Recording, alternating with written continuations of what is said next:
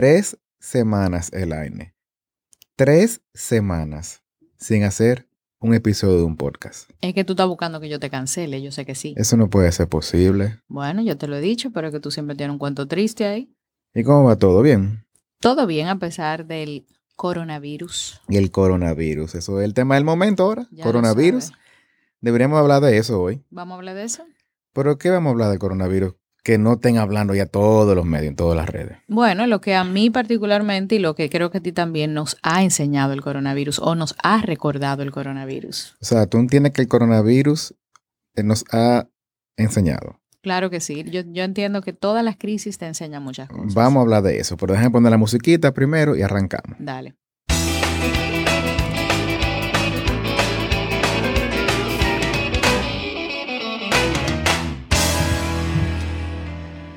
¿Qué nos ha enseñado el coronavirus? A pesar de, obviamente, eh, los estragos y la tragedia de las muertes, porque eh, eh, no deja de ser una tragedia, porque han muerto muchas personas, la rápida propagación, el pánico que ha creado, los, la histeria, la ansiedad en las personas.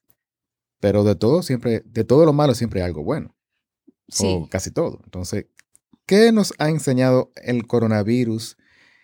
Por lo menos este coronavirus que está circulando ahora, que es el COVID-19. el COVID-19. Ujú. ¿Qué le podemos sacar de positivo a esta experiencia? No al virus en sí, sino a la experiencia de, de- de la pandemia.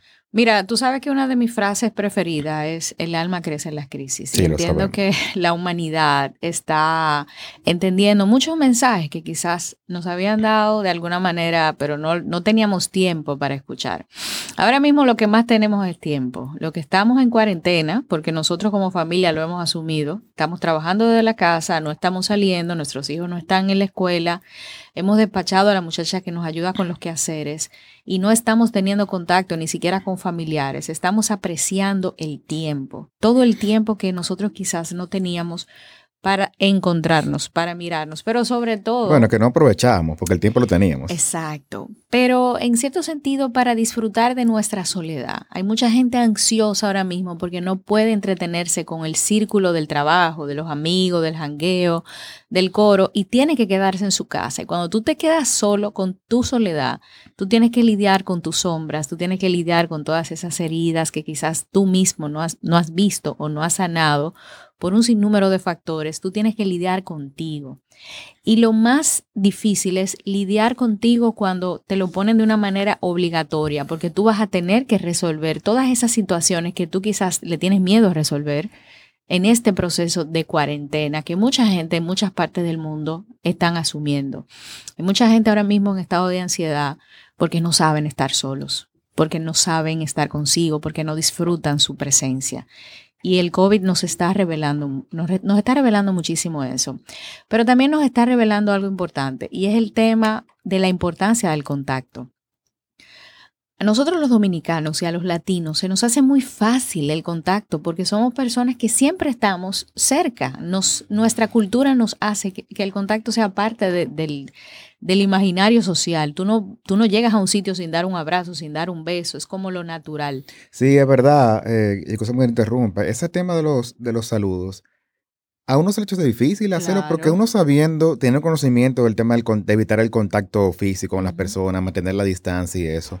Uno como latino eh, tiene ese, ese asunto de que, de que uno sabe que tiene que hacer, hacerlo y se le hace difícil porque uno- es como un instinto, como que uno ve una persona, aunque no la conozca, como que mi hermano, y le da un abrazo, ya no solamente un beso o la mano, un abrazo.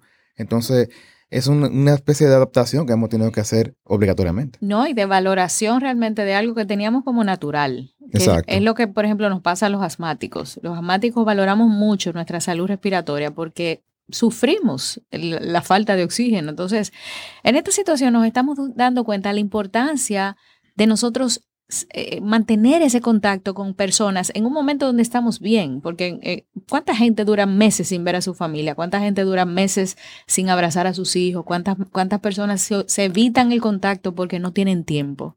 Ahora nos han dejado en la casa recluidos para que apreciemos ese contacto y quizás para que rescatemos ese contacto que no nos habíamos dado. Hay un tema que entiendo que también nos está enseñando el COVID-19 Y es el tema de nosotros poder rescatar un poquito esas medidas de higiene que de alguna forma nosotros tenemos como, ¿qué te digo? Como eso lleva a hablar de eso mismo, o sea, te iba a comentar eso, el tema de, la enseñanza que nos ha dejado con el, con el, con el sistema de higiene personal y externo también de los, de los utensilios que uno usa diariamente.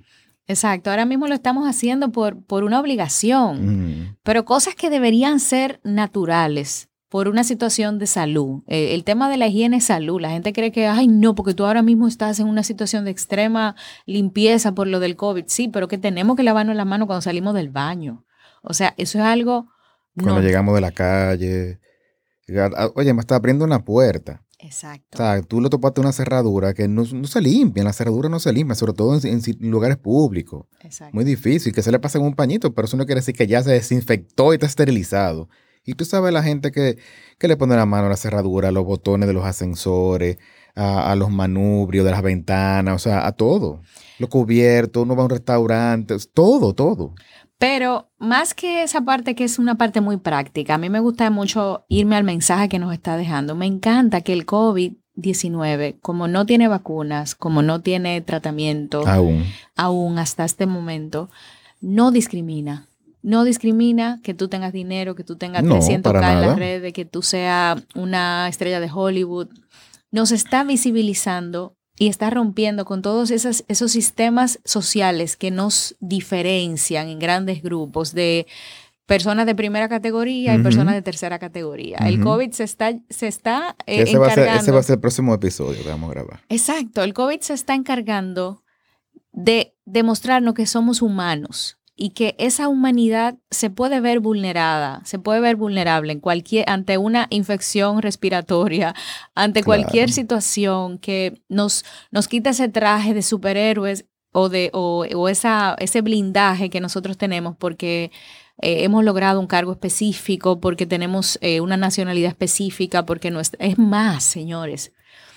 El COVID inclusive está sacando a colación una de las situaciones más tristes y es el tema de ese racismo y, esa, y ese ataque a cierto grupo eh, eh, eh, racial hacia los, por ejemplo, los asiáticos. Ahora mismo el tema de los asiáticos es un tema importante porque donde quiera que estén, están recibiendo ataques. Por, simple y llanamente se originó en, en, en China. Entonces, también estamos nosotros eh, viendo cómo manejamos, manejamos todos esos rechazos que muchas personas de alguna manera han dejado ver ahora ante esta crisis. Por eso que yo siempre he dicho que en las crisis se conoce realmente a las personas. En el tema, por ejemplo, de pensar en el colectivo, pensar mucho más allá de mi familia, que lo que yo hago impacta al colectivo, eso también nos ha revelado el COVID-19. Porque cuando yo salgo a la calle, y me expongo porque yo tengo 18 años, te pongo un ejemplo. Y yo como sé que a mí no me va a afectar de una manera grave, porque según lo que han, los que han investigado, el grupo más vulnerable son personas eh, de, tercera edad, las personas que tienen alguna situación. Sí, envejecientes también, ancianos y eso. Exacto. Entonces, eso ha hecho que mucha gente joven se exponga y salga porque entiende que a mí no me va a afectar. Pero cuando tú te das cuenta que el hecho de que tú salgas expone a otras personas que sí le va a afectar de una manera aguda, tú comienzas a entender que tú no vives solo. Sí, porque lo que pasa es que en la, en la juventud, sobre todo en la adolescencia, en la adolescencia, perdón, hay un yoísmo muy eh, maximizado. O sea, los adolescentes, muchos, no estoy diciendo que todos, piensan solo en sí mismos y piensan que la cosa no le pasa a ellos, que solo le pasa al otro, pero no piensan en los demás, en el sentido de que solamente están pensando, bueno, yo, como yo soy joven, yo soy la, la franja eh, que, no, que no es que es no es que no es vulnerable, pero que no tiene riesgo quizás de, de, muerte inminente. Exacto. Entonces, pero no está pensando que puede ser un foco de transmisión. Pero no solamente eso, hay adultos que también piensan así. Claro, claro. Esos adultos que se meten en el supermercado y acaban con los papeles de Señores, papeles sanitarios, me los llevo todos. No entendí Porque yo solamente vivo yo y no hay más nadie en el mundo. Mm. O agoto todos los recursos de, de por ejemplo, de guantes, de, de desinfectantes de mano. O sea, estoy en... Porque no se piensa en el colectivo. Exacto. Entonces, si yo, si, si hay gente enferma yo tengo que pensar en que esas personas van a necesitar eso que yo me estoy llevando. Pero a mí no me importa, yo lo quiero resolver yo. ¿Qué me importa a mí el otro? Entonces, señores, Sí, eso es así. entonces el pensamiento colectivo es una de las cosas que yo entiendo que el COVID-19 nos está es estrellando la cara. Necesitamos pensar en colectivo, mucho más allá de mi casa, de mis hijos, de mi pareja, de mi salud. Necesitamos entender que el- el- la salud en general es un compromiso de todos, ni siquiera del gobierno solamente, de todos. Lo que yo hago impacta, enferma, construye, sana. Entonces, este, esta, esta situación de esta epidemia, de esta pandemia, Pandemia. de esta pandemia, como bien lo señaló la Organización Mundial de la Salud, más que histeria y que pánico, porque también ha revelado mucho eh, el poder de la ignorancia y de la capacidad que tiene. Más que el poder de la ignorancia, yo diría que el precio de la ignorancia. Exacto. Hay mucha gente que entiende que va a morir de manera inminente, hay muchas personas que no entienden que es una infección que tiene muchos pronósticos de que la vas a pasar de- de- quizás de una forma leve. Hay personas que entienden que los medios que están... eh, Un cáncer. Exacto. Ya, te dio cáncer, te moriste. Yo, ya. yo he tenido gente que me han hablado, no, que te salen tumores, o sea, Que ni siquiera el cáncer ya es una garantía de muerte, ni siquiera. Entonces, el tema de la información, del manejo adecuado de la información, del poder del amarillismo mediático, ha hecho que mucha gente entre en estado de pánico y en estado de ansiedad. Esta, esta crisis nos está revelando cómo nosotros tenemos que comenzar a trabajar mucho con el tema de la información que sale de los medios. Hay una forma bastante delicada de manipular las masas a través de los medios de comunicación masivos y aprovecharse de esa, de esa ignorancia para poder medir el nivel de pánico. Eh, hay un tema que aparte del pánico me preocupa mucho y es el tema de los envejecientes y el manejo, por ejemplo, de los, de, los cuidados de los niños. Yo he tenido personas que me han escrito y me dicen, Elaine, ¿con quién le voy a dejar a los niños? Porque mi mamá es la que lo cuida Sí. o mi mamá tiene que ver a sus nietos todos los días. El tema de la transmisión que se da entre niños y envejecientes es un tema importante, porque según los expertos en el tema, los niños pueden tener el virus, pero no van a manifestar síntomas o tienen un sistema inmunológico totalmente diferente, pero sí lo van a transmitir. Entonces, el tema de los envejecientes cobra mucha importancia en un sistema adultocéntrico, donde los envejecientes, por lo menos en este país, no cuentan donde los sistemas de salud no están ni siquiera contemplándolos dentro de los eh, seguros, de- dentro de las pólizas de seguro. Entonces, necesitamos comenzar a visibilizar a un grupo etario que ahora mismo está en el, punto máximo de vulnerabilidad, porque las cifras hablan de que son ellos los, los realmente afectados, como nosotros le estamos relegando a ellos el cuidado de los niños y los estamos exponiendo. Cuando yo, por ejemplo, digo en mis redes, que los abuelos no están para atender, están para que los atiendan. Cuando yo digo en mis redes, fuera de lo del COVID, que nosotros tenemos que asumir una paternidad y una maternidad sin tener que cargar a nuestros padres que ya nos criaron a nosotros y que ya asumieron nuestro cuidado. Mucha gente me dice, Elena, pero es que tú estás siendo exagerada y radical. No, es que independientemente de lo que ellos digan, ellos están en una edad de disfrutar la vejez, de relajarse Se lo merece. es solamente por una situación de merecimiento, de, de, de, de que, conchole, ya yo cumplí mi cuota. Entonces, hay una situación y es que nosotros, muchos de los adultos, no estamos conscientes de que cargándolos a ellos, impactamos su salud. Porque no es lo mismo que un señor o una señora tenga la libertad de ponerse a jugar bingo, Claro. a que tenga el, la- la- el cuidado de un niño de dos, de tres, Que de se vaya por ahí a viajar, andar, a disfrutar. o que se quede mirando el techo. O sea, el hecho de, de los tiempos y de la, del ocio en, una, en, una, en un grupo etario que necesita descansar y disfrutar los, los pocos años que le quedan, es, es también un tema vital en este momento porque se está vinculando mucho con, con el tema de las infecciones que se traspasan de niños a adultos. Entonces, Y en el ámbito empresarial, ay, los empleados, porque hay empleados que tienen ciertos puestos, o sea, por la naturaleza de la empresa, que, que lamentablemente no pueden dejar de trabajar. Hay algunos que sí, que pueden trabajar desde la casa, que pueden ir menos días a la semana o menos horas, pero hay casos donde no. Sí, pero yo entiendo que en esta situación nosotros tenemos que, vamos a decir que empantalonarnos con las empresas que están siendo negligentes con empleados que lamentablemente están presentando situaciones respiratorias o situaciones eh, virales. A mí me han escrito muchísima gente que, no obstante teniendo fiebre o, teniendo un proceso gripal, no, no, han podido faltar a sus trabajos porque no se lo han permitido. Para mí eso es una negligencia. Sí, eso es una negligencia. O sea, totalmente... Eh, eh, ¿qué te digo? Contraproducente. Después vienen los líos, la que sido cuánto. Entonces le sale mala, mala saca el chivo a la empresa porque entonces tiene que hacer cargo del empleado. Exacto. Puede contagiar a más empleados. Entonces, en vez de, eh, prescindir de un solo empleado, quizás tiene que, prescindir de 10. No, y tomando en cuenta que, señores, nosotros tenemos el ejemplo de Italia, tenemos el ejemplo de España, tenemos el ejemplo de todos los países que se han visto afectados. O sea, esto no es nuevo ya, porque ya desde noviembre estamos viendo el progreso y, el, y el, desarrollo del, de la enfermedad. Entonces, si estamos hablando de que tenemos los espejos ahí, Italia no tomó las medidas, lo cogieron muy a la ligera. La gente siguió saliendo, la gente siguió haciendo su vida. Y fíjate cómo se convirtió en un foco grandísimo de no solamente de infecciones, sino de personas que, han, que mueren, que, que, que todavía siguen muriendo. España por igual. Entonces, necesitamos llegar ahí con un sistema de salud muchísimo más vulnerable que yo. Estamos hablando de Europa, comparado con, con, República Dominicana. O sea, son dos regiones totalmente diferentes. ¿Qué nos ayuda a nosotros que tenemos una población más joven? Obviamente eso, eso es un, por lo menos es un plus. Pero nosotros no tenemos la capacidad que ellos tienen a nivel hospitalario. No tenemos. No, imagínate tú, ni se compara. No tenemos el, entrenamiento, los equipos. O sea, estamos hablando de, dos sistemas totalmente diferentes. Entonces. No, y es, esas, esos países, no obstante, tienen esa estructura de, en el sistema de salud Mira el lío que se armó. ¿Me entiende? Entonces, estamos hablando de, un, de una situación grave por el, el círculo de, internamiento que se puede generar de una forma muy rápida y, las personas que se pueden complicar, la cantidad de camas disponibles, la cantidad de, de cuidados intensivos que se van a necesitar.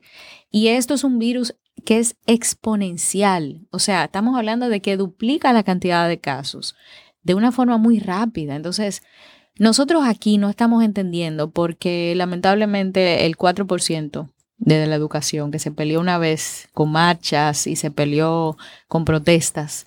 No, que eso no, es una cuestión de eso.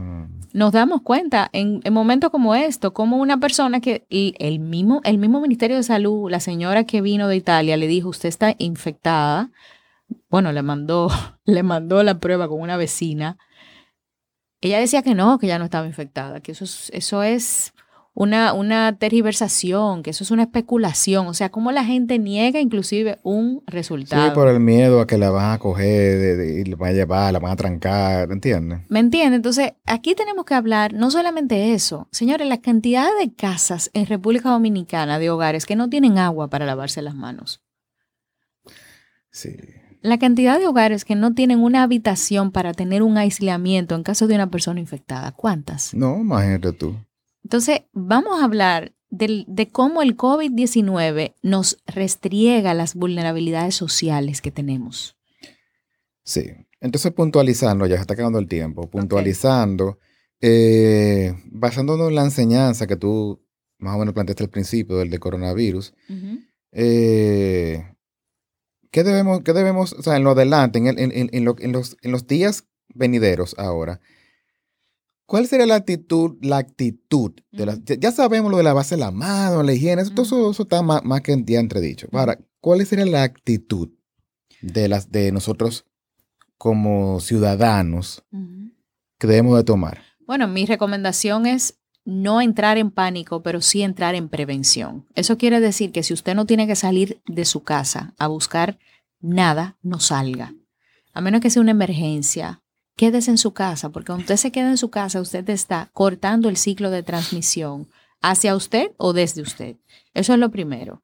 O sea, y lo más importante, yo diría. Claro. Lo demás ya es secundario, no menos importante, pero para mí lo más importante es el tema de uno tener la conciencia de que, hermano, que es en su casa. Exacto, no vaya ni al gimnasio, no vaya ni al salón, ni a visitar a una vecina, no vaya a visitar a su mamá, quédese en su casa. Estrictamente lo necesario, quédese en, su, quédese en su casa. Métase ahora mismo en amazon.com y busque el libro de la NFL, Crisis y Liberación. Exacto. Lo puede descargar para que no se lo manden. Póngase a leer. Usted lo descarga, son 9.99 dolaritos que Exacto. cuesta.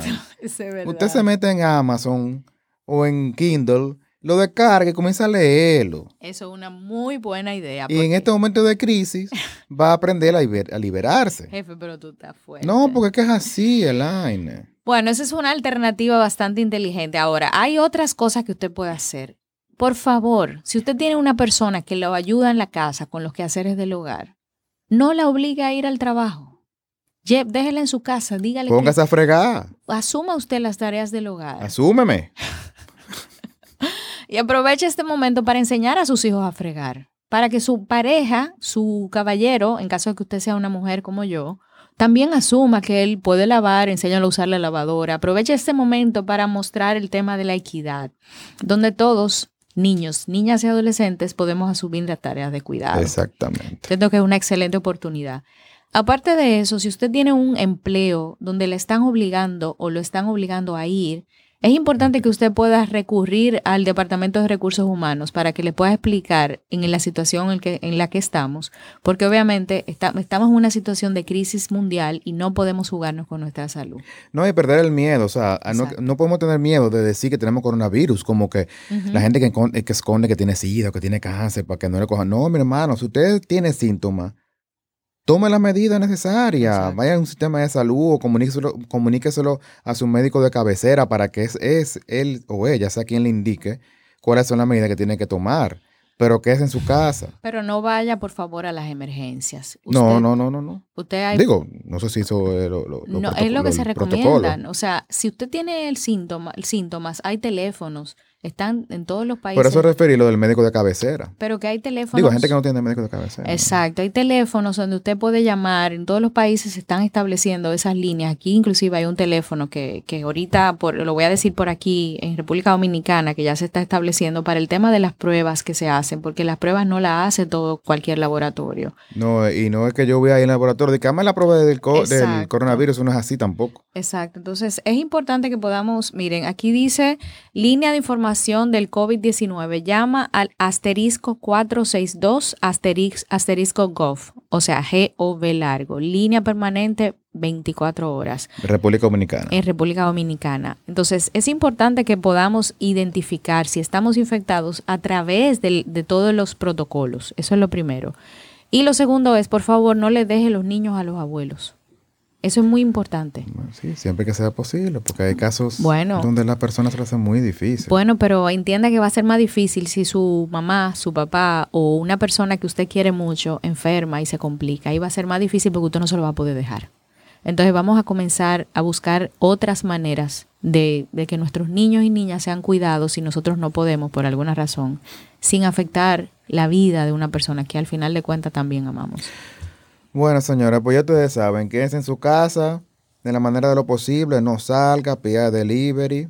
Y cuando el, deli- el delivery llegue a su casa, que le tire la funda desde afuera. O se la deje en la puerta. Exacto. Y tome las medidas que conversamos y ya todos conocemos de, de higiene, lavarse las manos, eh, eh, no tener mucho con- contacto con personas, a menos que sea extremadamente necesario. Exacto. Y nada, eso es el asunto. Póngase a leer el libro de Laine también, que eso lo- le va a mantener la ansiedad opacada. y trate de explicarle a los niños desde la calma qué estamos viviendo. Hay muchos juegos y hay muchísimas maneras de explicarle el tema de las bacterias para que ellos entiendan que también tienen que lavarse las manos y que no se está acabando el mundo. Bueno, señores, pues nada, nos vemos en el próximo episodio.